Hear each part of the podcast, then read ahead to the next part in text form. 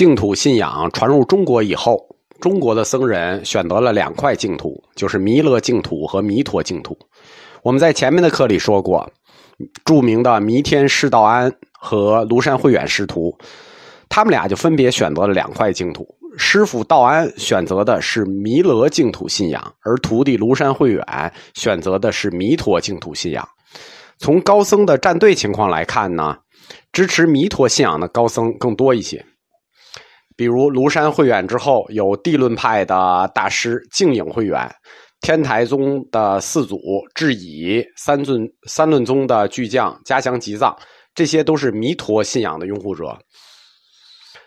把弥陀净土思想改造成中国的净土学说，这中间经历了三代高僧的努力。这三代高僧就是我们净土宗史想重点讲的三个人：谭鸾、道绰和善导。这三代人的努力，使净土思想在唐朝一朝时期真正成为了一个宗——净土宗。所以说，这三个人才是真正意义上的中国净土宗的初祖、二祖和三祖。现在通行的佛教净土宗的祖师排名是这样的：初祖慧远，二祖善导，三祖成远，四祖法照，五祖少康，六祖延寿，七祖省长，八祖莲池，九祖偶益，十祖节流，十一祖省烟，十二祖彻悟，十三祖印光。这就是所谓的官方净土十三祖。但其实这个排名是非常不官方的，它很私人。其实它就是一个小范围的几个人排出来的。嗯，在宋朝的时候，有一个佛教作家，他本身是天台宗的，天台宗的宗小，他在家里写写书，自己排了一个连社六祖。后来他后面又有一位天台宗的僧人智盘，又立了七祖。那这两个僧人自己立祖，为什么没有人就反对呢？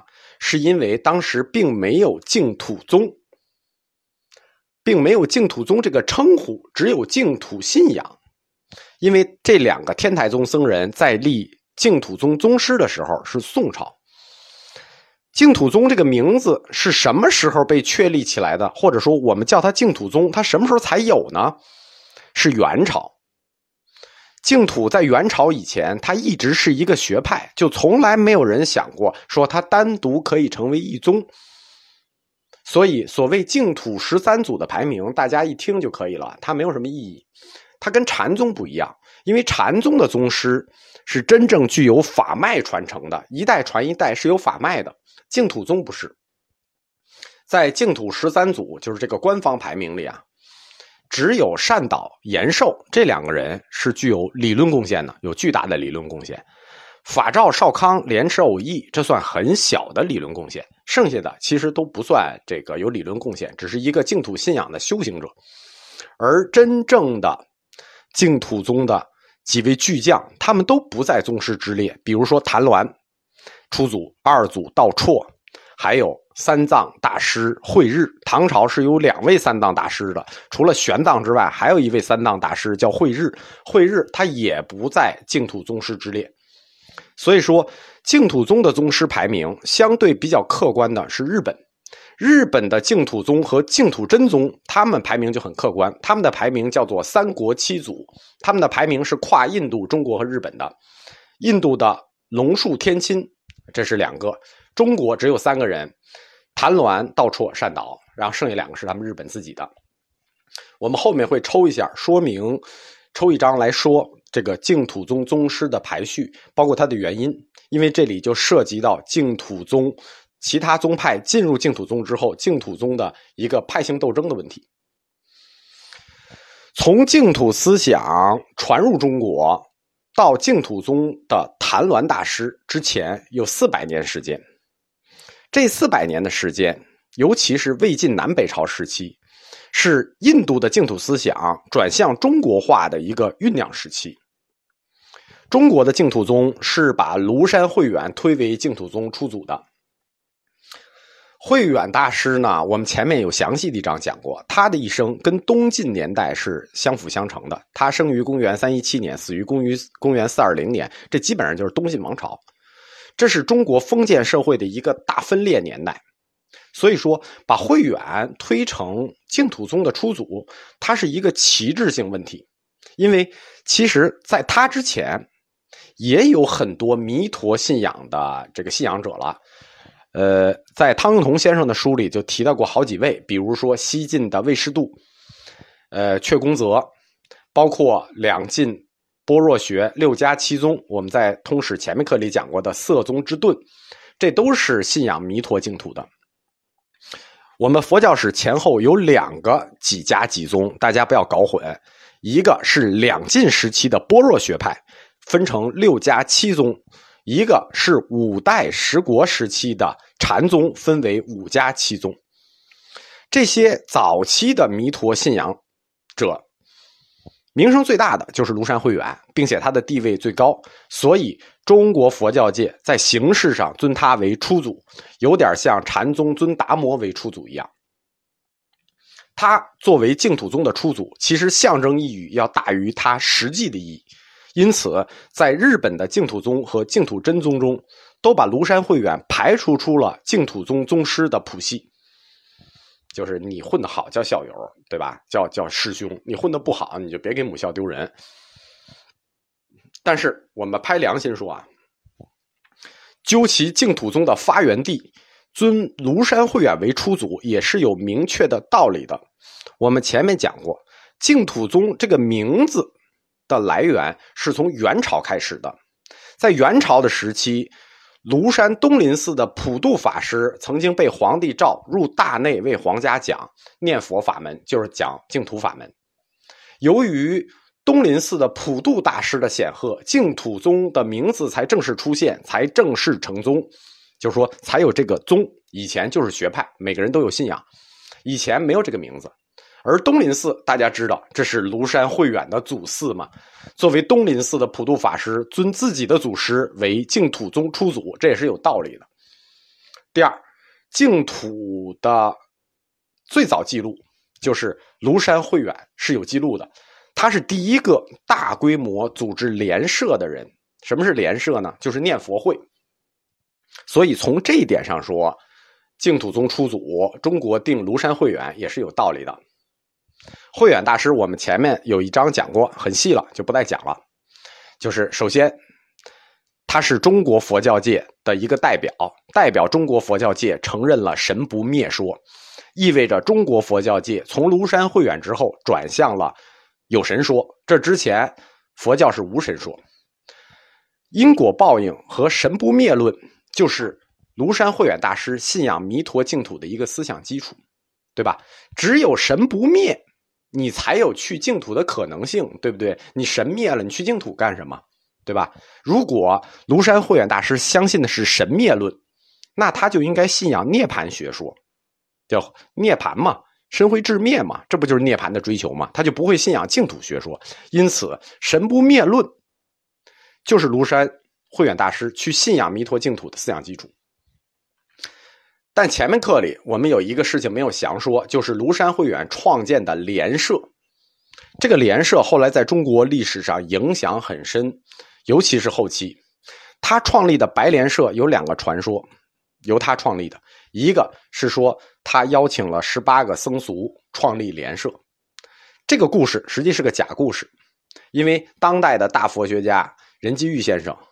汤用彤先生、方立天先生都已经证伪过了。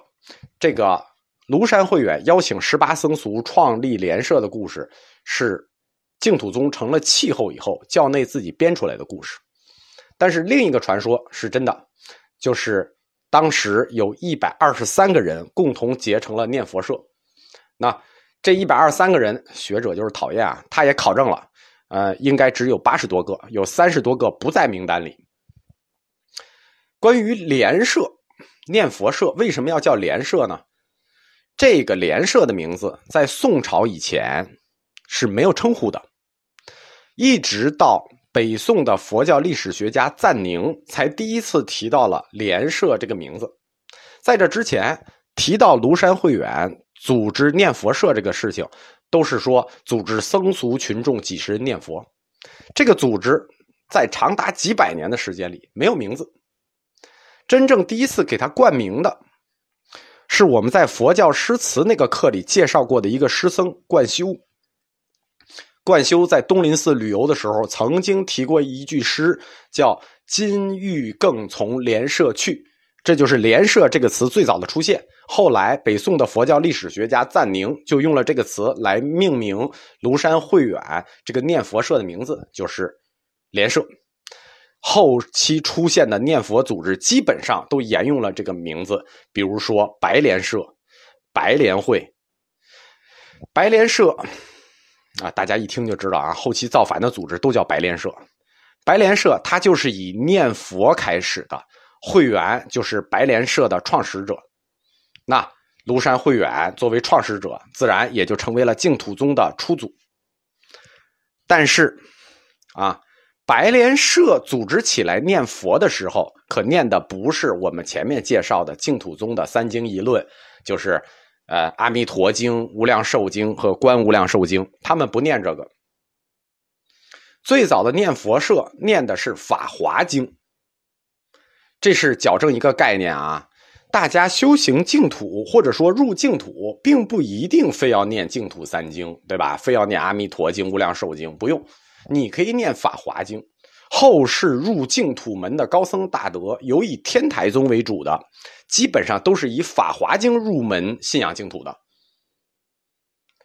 虽然我们可以明确啊，庐山慧远大师信仰的是弥陀净土，但是他的这个净土法门到底是从何而来的，不得而知，非常奇怪。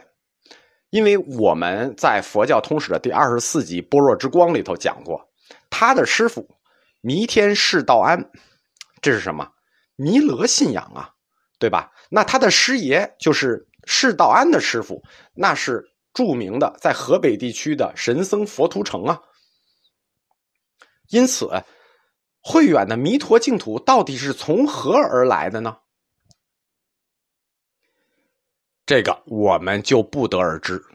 并且，庐山慧远大师所修行的禅法到底是什么禅，我们也无法判断。从佛教历史上，我们知道，庐山慧远他曾经接待过一位禅法的高僧，就是被鸠摩罗什轰走的觉贤大师。这位觉贤大师就是中国大乘禅的始祖，中国的大乘禅基本都是从觉贤传出来的。因此，庐山慧远的禅法很可能是他的师傅释道安，释道安修的是小乘禅，然后觉贤修的是大乘禅的共同体。那小乘禅当时流行的就是五门禅，大乘禅当时流行的是般舟三昧，他修行的就是一个结合体了。这个概念呢就太专业了啊，我们就不讲了。因为今年小乘禅和大乘禅的分类，我计划在这个佛教哲学里讲。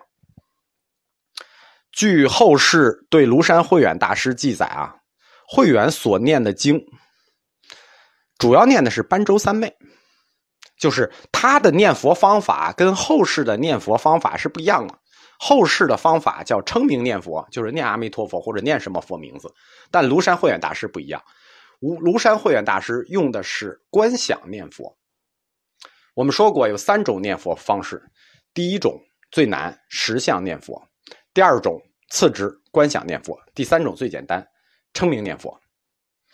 观想念佛，它的方法是什么呢？它就是把具体观想的内容在思维中呈现出来，观想佛和佛国的样子。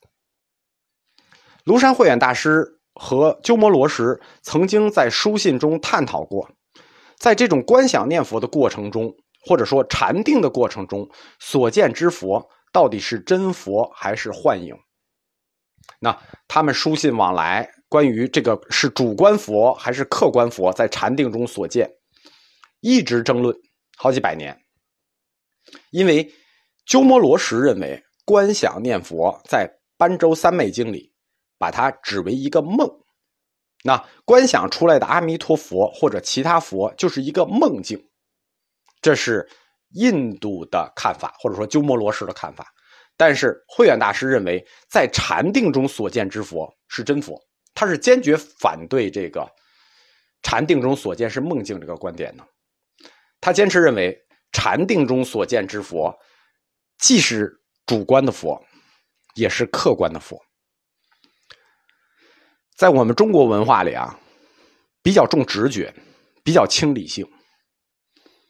即使我们看不见的神，我们认为也是存在的，比如玉皇大帝，我们看不见，我们认为它也是存在的，并且是客观的，并且是有法力的。而庐山慧远和他的师傅道安，他们都是典型的中国读书人。他们认为神是存在的，就我们中国人的观念认为神是存在的，并且是客观的，这点始终坚持。因此，中国的般若学说分两支，一支是以僧肇为代表的，完全接受了印度的般若学；还有一支就是以庐山慧远为代表的，有保留的接受的般若学。可以说，纵观慧远大师的一生，在佛的实在性上，就是他是否是实在真实的，慧远始终不接受《金刚经》所说的，就是佛的本质是空寂，如梦又如幻。他不接受。因此，庐山慧远大师修行的法门也是一种很独特的法门，他是把观想念佛、禅定和了悟佛理统一起来。关于他这种方式鸠摩罗什当时在信里就说：“你这不算正宗的佛理。”然后庐山慧远就说：“我们中国这就叫正宗的佛理。”这种修行方式，在禅定中观想佛的三十二相、八十种好，然后并且掺杂对佛理的误解，就是领悟，然后用心外所缘之境和内心去交相辉映，结合起来。这就是庐山慧远大师净土信仰的一种修持方法，但是这种修持方法非常的复杂，后世不传，也不适合大家。这个历来历史上对慧远的这种修持方法评价是说，只有上根者能行，为极少数能行之法。其实把念佛三昧和净土思想结合起来，它本来不属于大乘禅法，它属于小乘禅法。是小乘禅法五门禅中的念佛禅，或者说念佛观，把大乘禅的一部分结合了小乘禅的一部分进行混搭，就被慧远大师发展成了一种专门的修禅方式，就叫做观想念佛三昧。这个方式后世中国佛教一直在使用，这就是庐山慧远第一个发明出来的，作为官方定的净土宗初祖。慧远大师在他去世的二百多年中，从来没有人提过他的弥陀信仰。一直到二百年后，东魏的谭鸾出现，中国净土宗才迎来了他真正意义上的奠基人，或者说我们学术意义上所说的净土宗初祖谭鸾大师。